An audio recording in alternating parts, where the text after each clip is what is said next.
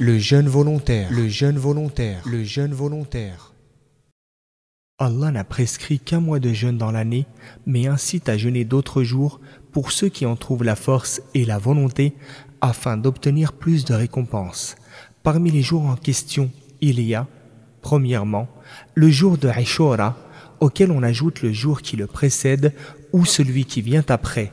C'est le dixième jour d'Al-Muharram, lequel est le premier mois du calendrier musulman. C'est le jour où Allah a sauvé le prophète Moussa, Moïse, de Pharaon, qu'il a noyé, lui et les siens. Le musulman le jeûne pour remercier Allah d'avoir sauvé Moussa et pour imiter notre prophète qui l'a jeûné et a dit à ce propos Jeûnez aussi un jour avant lui ou après. Hadith rapporté par Ahmed.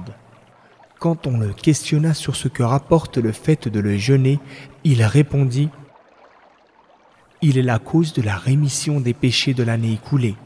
Hadith rapporté par Muslim. Deuxièmement, le jour de Arafat. C'est le neuvième jour de Dhul qui est le douzième mois de l'année musulmane.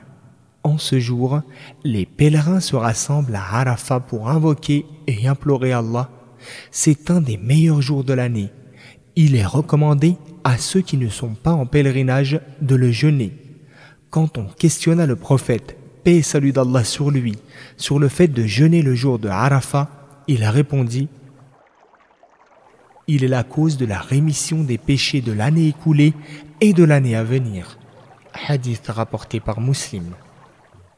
Troisièmement, six jours de Shawwal, lequel est le dixième mois de l'année musulmane.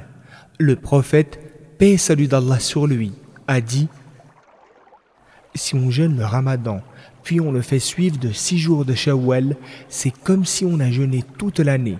Hadith rapporté par Muslim.